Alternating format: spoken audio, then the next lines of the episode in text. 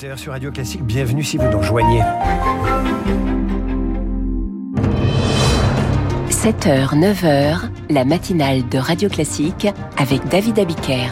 Et le journal de 8h vous est présenté par Virginie Fulpin. Le prix Nobel de la paix sera décerné ce matin, à moins que l'Académie choisisse de ne pas en décerner pour nous alerter sur l'état du monde.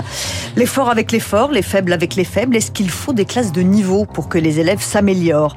Et puis tout nouveau, tout beau, le futur TGV M, le TGV dernière génération, plus rapide, plus propre, passe ses premiers essais aujourd'hui. Et puis après ce journal, l'éditorial de Guillaume Tabar, Gabriel Attal, ministre de l'Éducation sur tous les fronts. Et à 8h15, les 400 ans du château de Versailles, Catherine Pégard, sa présidente, est l'invitée de la matinale. Le prix Nobel de la paix sera décerné aujourd'hui? 350 candidats en lice. Qui le comité va-t-il choisir? Volodymyr Zelensky, Greta Thunberg, Alexei Navalny Quelle cause sera privilégiée? Les droits des femmes, la lutte pour le climat? Il y a le choix. Et si le prix Nobel de la paix ne revenait à personne? C'est arrivé 19 fois au cours de l'histoire. Bertrand Badi est spécialiste des relations internationales.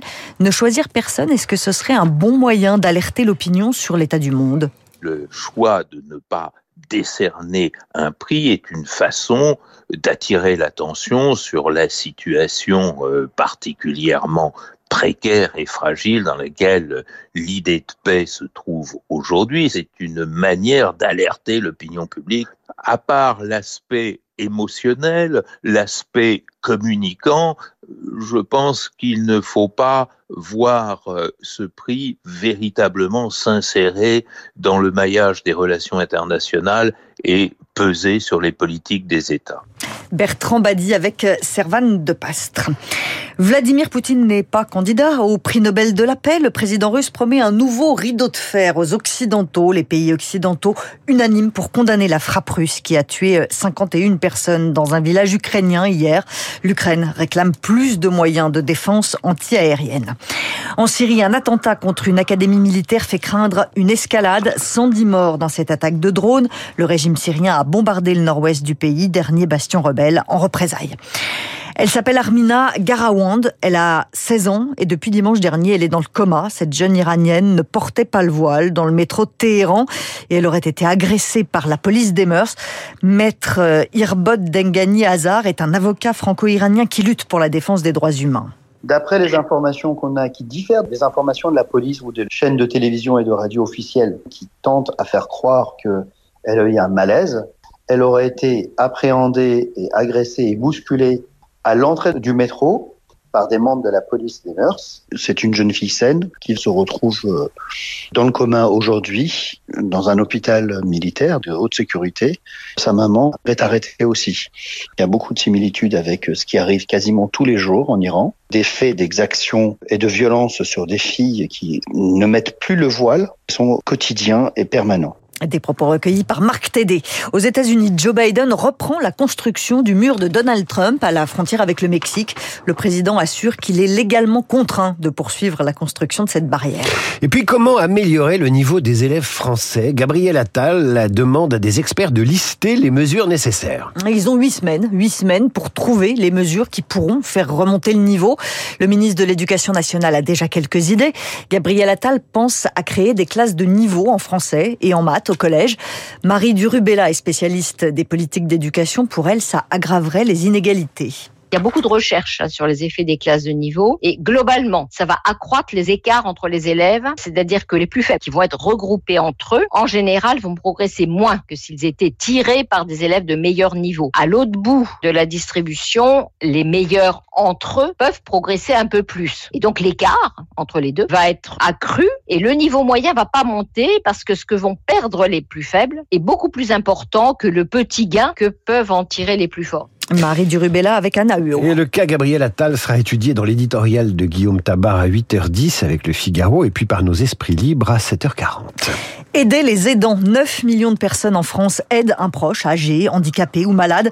Le gouvernement lance aujourd'hui son plan de soutien. Les aidants pourraient notamment avoir 15 jours de répit par an pour souffler.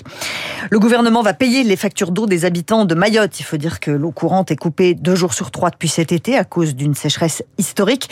Donc jusqu'au mois de décembre compris, l'État prend les factures en charge. Et un nouveau TGV arrive en gare. C'est le TGV M. Il arrivera sur les rails en 2025. Mais dès ce matin, il fait son premier essai à Paris. Alors Laissez-moi vous le décrire. Il a un nez plus allongé pour être plus aérodynamique. Il sera composé à 97% de matériaux recyclables et consommera 20% d'énergie en moins. C'est Alstom qui le fabrique.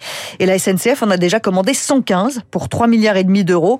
Céline Cajoulis nous fait monter à bord. Un TGV nouvelle génération équipé pour durer 30 ans et plus adapté aux nouvelles habitudes de voyage.